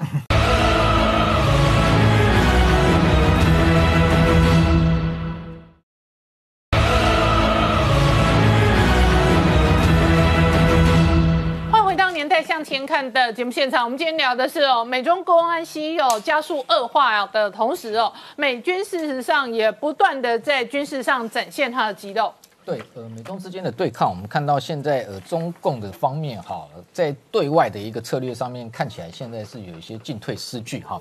那刚刚都谈到，那这一个呃，甚至过去呃，我们看到解放军对外是一再的耀武扬威哈。那过去国际当然没有正视这样的一个威胁，但是你看到美国真的硬起来之后哈，那这个北京方面，特别习近平，从一个本来对外是扩张式的一个呃呃攻势的一个策略，马上急缩回哈。等于说是一个防守型哈，呃，避免被这一个美国所谓的这一个恫吓跟分化哈这样的一个态势哈。那所以这样子一个状况变成说，你看到他在这一个不管在台海、在南海、在印度问题上面哈，呃，对外的强硬姿态哈，都完全的这个一改过去哈。这样的一个呃，这个对别人哈，似乎是一个这个真老虎的一个态势哈。那结果你看到在台海部分啊，这个做这么多动作，结果到最后出来喊话说要三方不开第一枪。在南海的部分哈，先前也有人看到说，这个王毅接受新华社访问的时候啊，呃，也异于这个过去哈，呃，对南海的一个强硬的姿态哈。那特别讲说，南海是地区国家的共同家园哈。那他这个说法还被这个中国内部的一个爱国这个主义哈，被平时就像刚刚讲讲的，这经常被打鸡血的年轻这一代哈，呃，痛骂哈，认为说这个是这个呃完全不符合哈，呃先先前这个中国对外的一个姿态。那在印度的部分哈，今天也有消息曝光哈。就是说，这个呃，中国的国防部长魏凤和啊，事实上从今年五月中印双方爆发冲突以来，已经有三次哈私底下要求见这一个印度的国防部长，结果都被拒绝。哈，那为什么从强转到硬哈啊？从这个强硬转到这样的一个呃，相对于这个比较软弱的一个姿态哈？那就是说，内部的这一个民族主义，他自己过去不断的炒作点火之后，现在到底能不能收拾哈？这样的一个残局，反而会这这个压力回到习近平自己本身哦，所以现在他们会变成说不上不下。然后这样的一个进退失据的一个方式，表面上看起来好像要鸣金收兵，但是对内又没办法交差，只好打个几枚飞弹，然后让内部也鼓舞士气一下，但是又不敢正面挑挑战美国。那这样的一个态势会导致哈，等于说他这一个未来在处理不管是这个对美的这个。呃，关系上面或者整个在这个周边国家的关系上面哈，会处于一个窘境哈，那也会变成被这个周边的国家给四面包围。那谈到说这一个美军的部分，为什么这一个美国敢哈直接硬起来？那特别庞皮欧就直接点名说，这个中国已经是他这个美国主要的一个威胁哈，已经超越俄罗斯。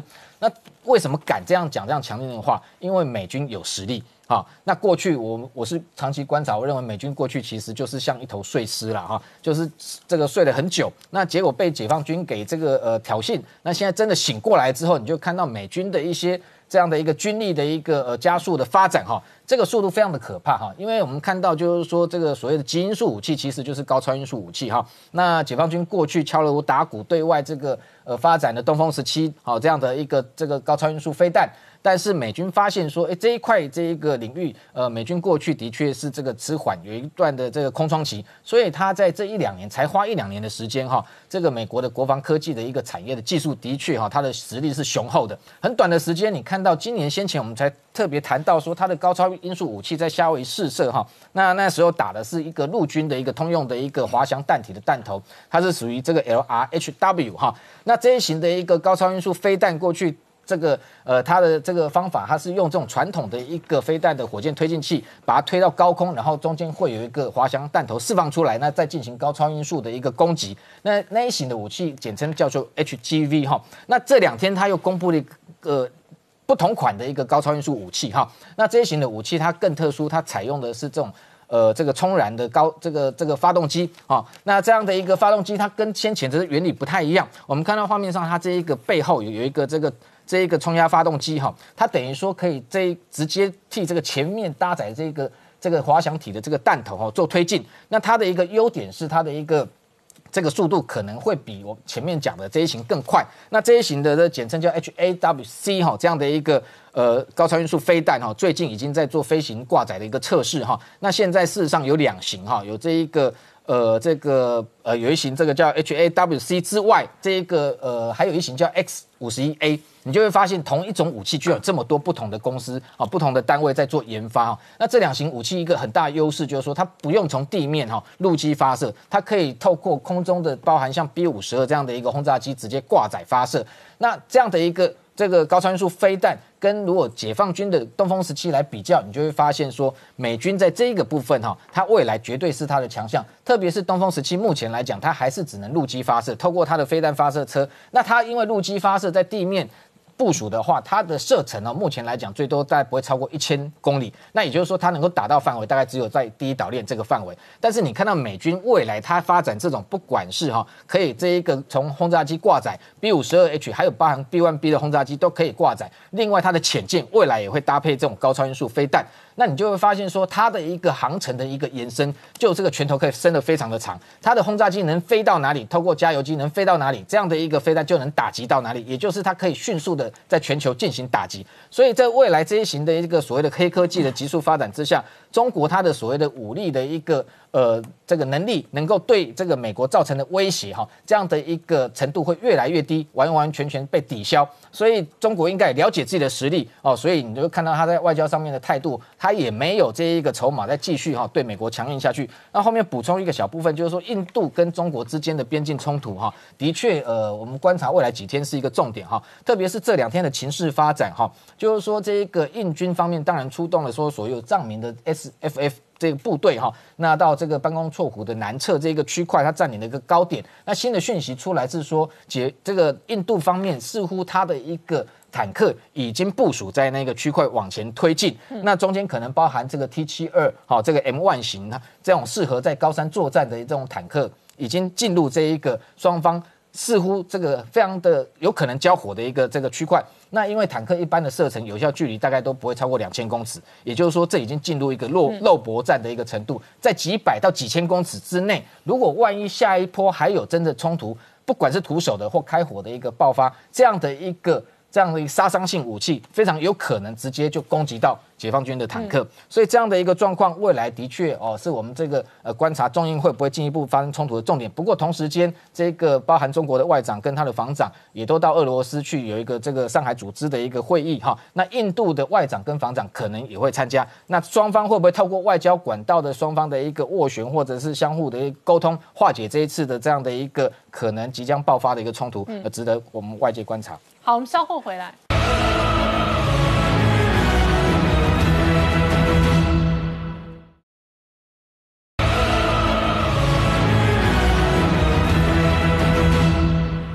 年代向前看的节目现场，我们今天聊的是美国这一个步步紧逼哦。那习近平直接是回应了这一个对美国施压中国的压力，分化中共绝不答应。然而同一时间哦，这个老王，中国经济准备内循环，那另外一个核心是发展晶片业，而且想要跳过第一代、第二代的技术。对，昨天我们看到这个纳斯达克跟费半还有道琼都是重挫啦。那当然众说纷纭啊。纳斯达克会大跌，当然是这个 Apple 跟这个那特斯拉啊昨天都是集体大跌的啦，因为分割后嘛。然后这个传出特斯拉有高层要卖股票嘛，哈，这个大家说要割韭菜嘛，所以这个股民信心啊，反正。反正现在涨太多了，大家随便卖。那在费城半导体的部分，很多晶片股大跌，大家就探到为什么？又传出哦，传出有人说中国要力挺本土。其实他这个早就讲很久，他就本来就本土的晶片嘛，中国芯嘛，哈，中国芯，中国自己制造。可他昨天就他，可是他昨天这个重点在于说，他这是要加强的力道，犹如当年哦，在研究原子弹啊，哈。但我不太知道当年研究原子弹是怎样的情况，就是可能要这个社长他这个来来讲比较清楚哈。对，改天要让吴明姐讲一下。对对对对，因为我不知道原子弹制造原子，因为它不是丢原子弹，它是制造原子弹嘛，我不知道这个力道是怎样。但是传出这个消息哦，这造成很多晶片股重挫，所以我觉得不用太紧张了，因为中这川普啊，川普他本来的策略就是要跟你晶片做对抗嘛，所以你就自己做，他一定要自己做。我重点是在美国不会那么容易被打倒了哈。那么回过头来看。昨我们要讲一张一档个股啊，在最近飙升很多，叫盾嘛哈，盾它这个是干嘛的？它是做这个视讯软体的，视讯会议的哈。那这个当时也被这个美国政府列为禁用嘛，因为他说你这个有中资的背景嘛哈，可能会把资料传到中国的这个网站、中国的伺服器，然后去做分析嘛哈。那这个我要谈一个人物，就是李嘉诚哦，李嘉诚他其实哦就有他身家，目前身家三投资的身家有三分之一哦就投资这家公司哈。你可以看到他是跟谁？他是跟元真。好，这原正就是这家的老板啊，哈，就跟他一起合照。所以这间公司大股东是李嘉诚，大金主是李嘉诚。对，大金主是李嘉诚啊，哈，就是他有投资啊。因为来我看右边啊，右边你可以发现哦，他们我们知道这个新创企业在上市前要经过好几轮的融资嘛，它有天使轮、A 轮、B 轮跟 C 轮。各位看那个 B 轮啊。六百五十万啊，那个是谁？那个就是维港投资啊，那个维港投资就是李嘉诚旗下的投资企业嘛，所以等于说李嘉诚呢，他很早以前哦，还不是他 IPO 当时哦，是很早以前针对融资的部分，他就已经投资这家公司啊，所以他显然他这个这个老板原真非常好啊。我们看下一张，这个他李嘉诚目前的身家分布了。其实我们可以知道，今年长和跟长实的股价表现不太好了哈，但是李嘉诚身家为什么还可以可以往上？因为有那个盾啊，大涨了哈，等这等于这他总共这个身家大概三百一十六亿吧，光这个盾的震动了这个。市值啊，就高达一百一十一亿的一百一十亿美元哦，所以是非常大的身家了哈。那说到这个故事的话，我要特别提到一一一家公司啊，我们看到这个老板那是这个董事长最大持股的是这个董董事长袁征啊哈。那下面这一个比较特别，我把它框起来了，Digital Mobile 这个谁你知道吗？这个的其实是我们台湾的上市公司哦，这个松松汉哦，松汉的董座这个陈贤哲哦，他自己去投资的公司了哈。他早在这家公司是松汉公司的还是不是这的董事董事长个人的董事长个人投资的，所以他我们说慧眼独到。那这位董座其实他本来就很低调，你上网查查不到他的资料，可是有很多杂志都有披露他出来都他自己是那个持股啊，这个大概是八点五个 percent 了哈，所以他早就投资这家公司哦。哎，很高哎，除了元征跟红杉资本跟李嘉诚之外，就是他个人。就是他，因为有报纸、有媒体有写，大概是二十亿啦，投资这笔公司目前账上二十亿啦，所以说是美，而且是美元，不是台币哦。亿美元。对，所以是非常多啦。所以这个情况，那顺的大涨后，我们看到这个元真哦，这个这个他主要的老板哦，今年的身家也是跟着暴涨啊，已经来到全球的富豪排行榜第五十几、五大概五十几名的地方在波动了。所以，我们今天看到一个现象啊，就是说华尔街很多人哦，因为股价的大涨，因为它切到所谓这个后疫苗时代的产业概念，不管是 AI 也好，不管是远距也好，其实都大涨的哈。那我们来帮他跟他更新一下最新的这个富豪排行榜，第一名当然是我们贝佐斯嘛。可是也看到马斯克一直在跟上，一直在往前跟哦。马斯克就是非常有戏的一个人啊，之后还有火星的事情了哈。所以你看到那那看到那个比尔盖茨，他已经紧追在比尔盖茨后面了。人家之后这个马斯克现在还有个什么？卫星计划了哈，就要放一大堆卫星。太空计划，它还有人脑计划。对，Starlink 嘛，在脑袋做脑神经的投资。对，他在一个节目啊，把三只小猪抓来嘛，他说三只小猪就有植入镜片的位置。所以他这个，所以你投资特斯拉，投资他这个人哦，基本上是在投资一个科技啊，未来的没有，我觉得这是好莱坞电影剧本。是啊，对。但是马斯克是把好莱坞电影剧本变成真实的 business，而且但他要赚钱，他要发财。对，那在后疫情时代，其实美股就涨这种的东西了哈。这个不管你是说本梦比亚。反正它就是有个未来可以让你期待。那我们来看一下这个准今年的这个。涨势啊，哈，已经大涨了。今年哦，单单今年呢，涨了六百二十八了哈。那它的营收嘛，因为刚公布营收，它前几天刚公布营收，营收也是跳增了，年营收成长是比去年同期多了三倍。嗯，所以它当然就是远距教学的这个一个重要的一个范例了。而且它就变成远距的连线的平台之一。那教学当然是很大的应用，开会呀，各种这个公开活动都可以用。对，好，我们稍后回来。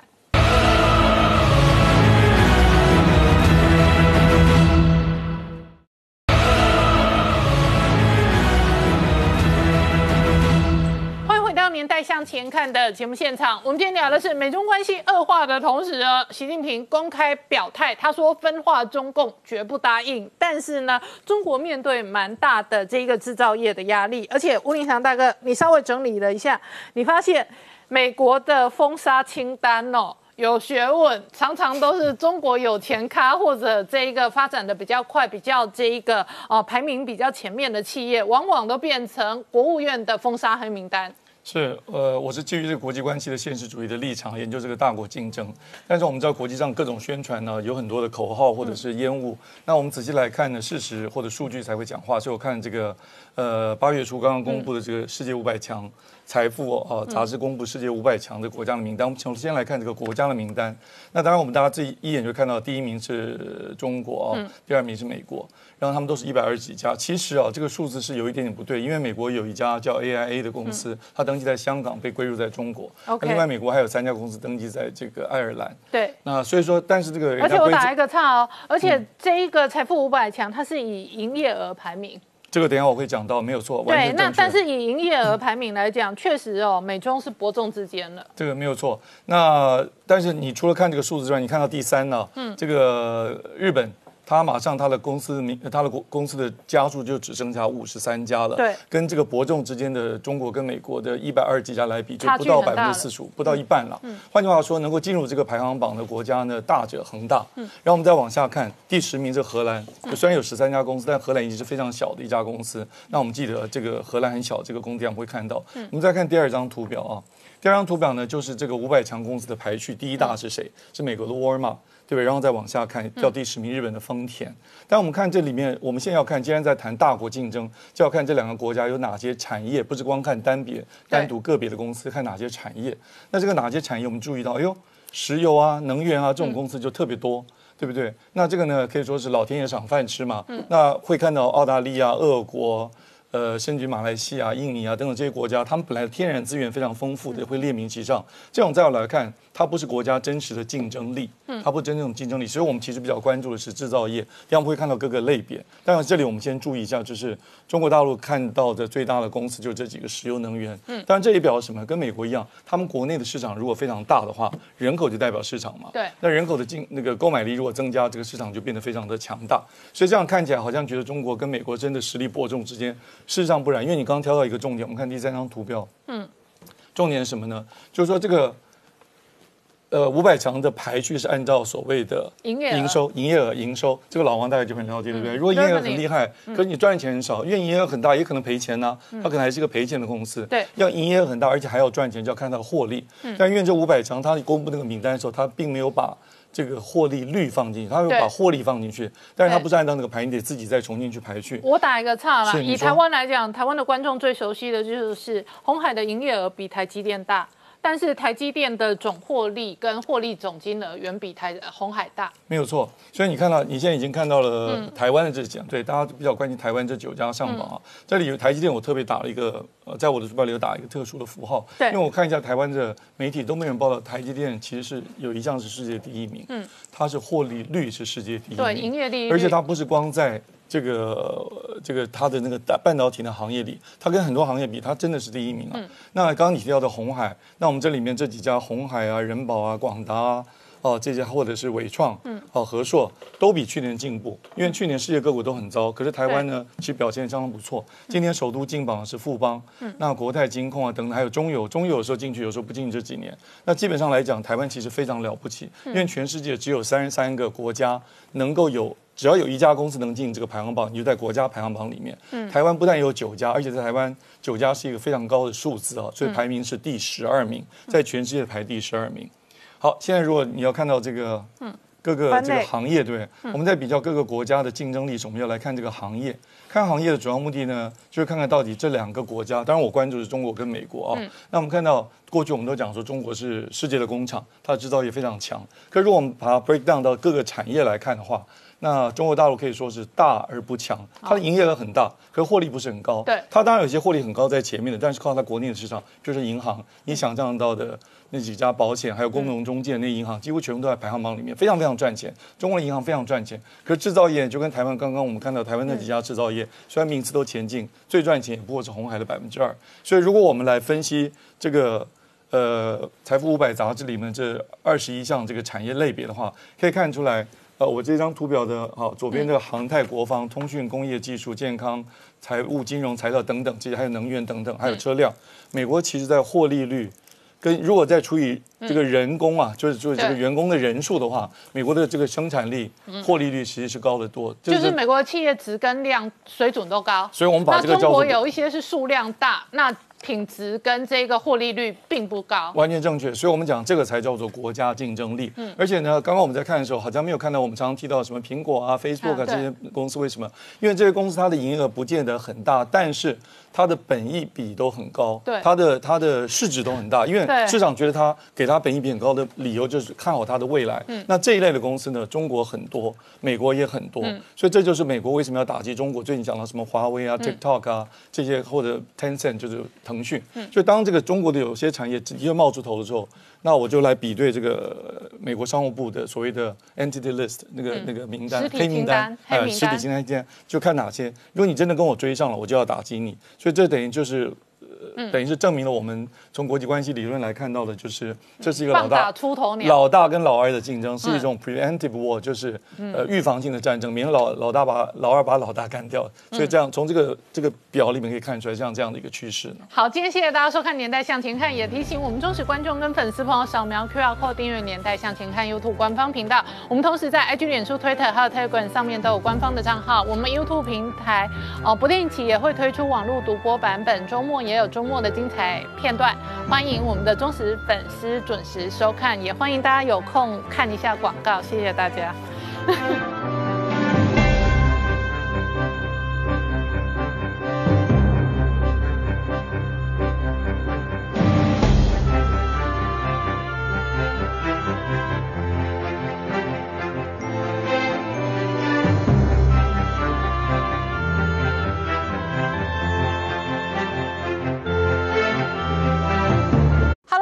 陈宁官，拜托大家支持唯一官方频道《年代向前看》，赶快按订阅哦。